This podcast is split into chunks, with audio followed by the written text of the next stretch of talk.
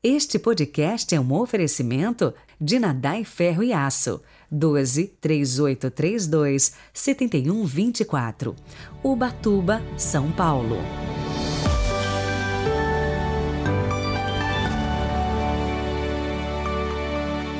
Sábado, 21 de maio de 2022. Louvado seja nosso Senhor Jesus Cristo, para sempre seja louvado. Rezemos.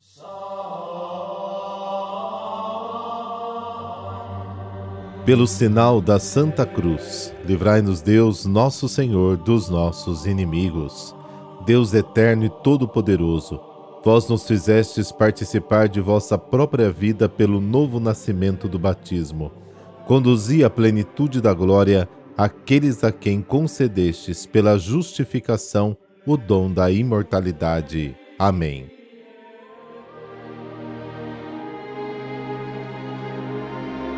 João, capítulo 15, versículos de 18 a 21.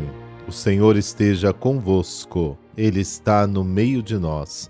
Proclamação do Evangelho de Jesus Cristo segundo João, glória a vós, Senhor. Naquele tempo disse Jesus aos seus discípulos: Se o mundo vos odeia, sabei que primeiro me odiou a mim. Se fosseis do mundo, o mundo gostaria daquilo que lhe pertence. Mas porque não sois do mundo, porque eu vos escolhi e apartei do mundo, o mundo por isso vos odeia.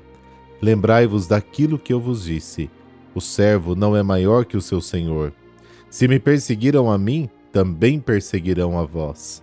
Se guardaram a minha palavra, também guardarão a vossa. Tudo isto eles farão contra vós por causa do meu nome, porque não conhecem aquele que me enviou.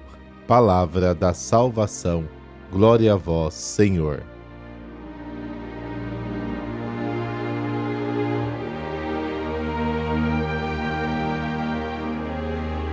O ódio do mundo. Se o mundo vos odeia, saibam que me odiava antes de vos odiar. O cristão que segue Jesus é chamado a viver em contramão com a sociedade. Em um mundo organizado em torno de interesses egoístas, de indivíduos e grupos, aqueles que buscam viver e irradiar o amor serão sim crucificados. Este foi o destino de Jesus. Por isso, quando o cristão é muito elogiado pelos poderes deste mundo e exaltado como modelo para todos pela mídia, é bom desconfiar. Se você fosse do mundo, o mundo amaria o que é seu. Já que você não é do mundo, mas eu te escolhi do mundo, é por isso que o mundo te odeia. Foi a escolha de Jesus que nos separou. É com base nessa escolha ou vocação gratuita de Jesus que temos força para suportar perseguições, calúnias e que podemos ter alegria apesar das dificuldades.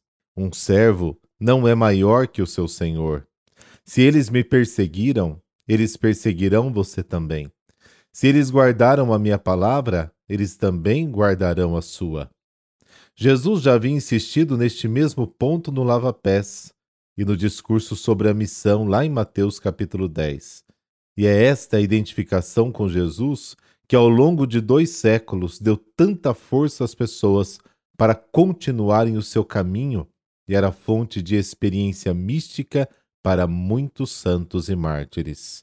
Perseguirão por causa de Jesus. Mas tudo isso vos farão por causa do meu nome, porque não conhecem aquele que me enviou.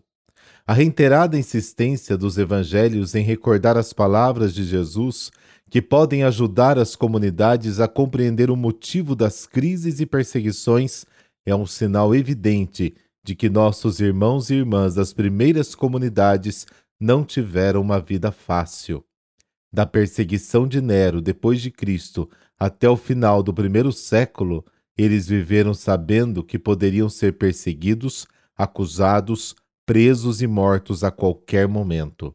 A força que os sustentava era a certeza de que Jesus comunica a presença de Deus entre os seus mártires, de ontem e de hoje.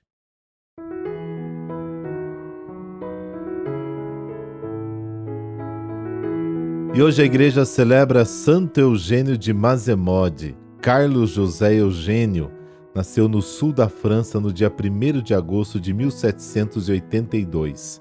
Seu pai era um nobre e presidia a corte dos condes da Provença. Sua mãe pertencia a uma família burguesa muito rica. Sua infância foi tranquila até 1790, quando a família teve que fugir da Revolução Francesa, deixando todos os bens e indo para a Itália. Embora Eugênio, antes do exílio, tivesse dado mostras de sua vocação religiosa, ela foi sufocada por esses problemas e pela lacuna existente na sua formação intelectual devido à falta de uma moradia fixa.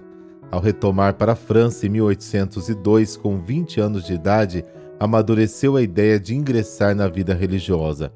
Entrou no seminário em Paris, recebendo a ordenação três anos depois. Retornou para sua cidade natal dedicando seu apostolado à pregação. Levou a palavra de Cristo aos camponeses pobres, aos prisioneiros e aos doentes abandonados, a todos dando os sacramentos como único meio de recompor os valores cristãos.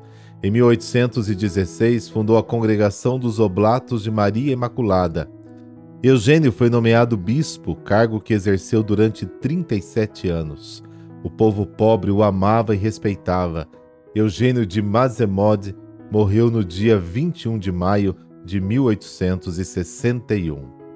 Ó Deus, que na tua misericórdia quiseste enriquecer o santo bispo Eugênio de grandes virtudes apostólicas para anunciar o evangelho a gentes, concedei-nos por sua intercessão de arder no mesmo espírito e de tender unicamente ao serviço da igreja e à salvação das almas. Por Cristo nosso Senhor. Amém. Abençoe-vos o Deus Todo-Poderoso, Pai, Filho, Espírito Santo. Amém. Excelente sábado para você, claro, se possível, aí com a sua família. Até amanhã.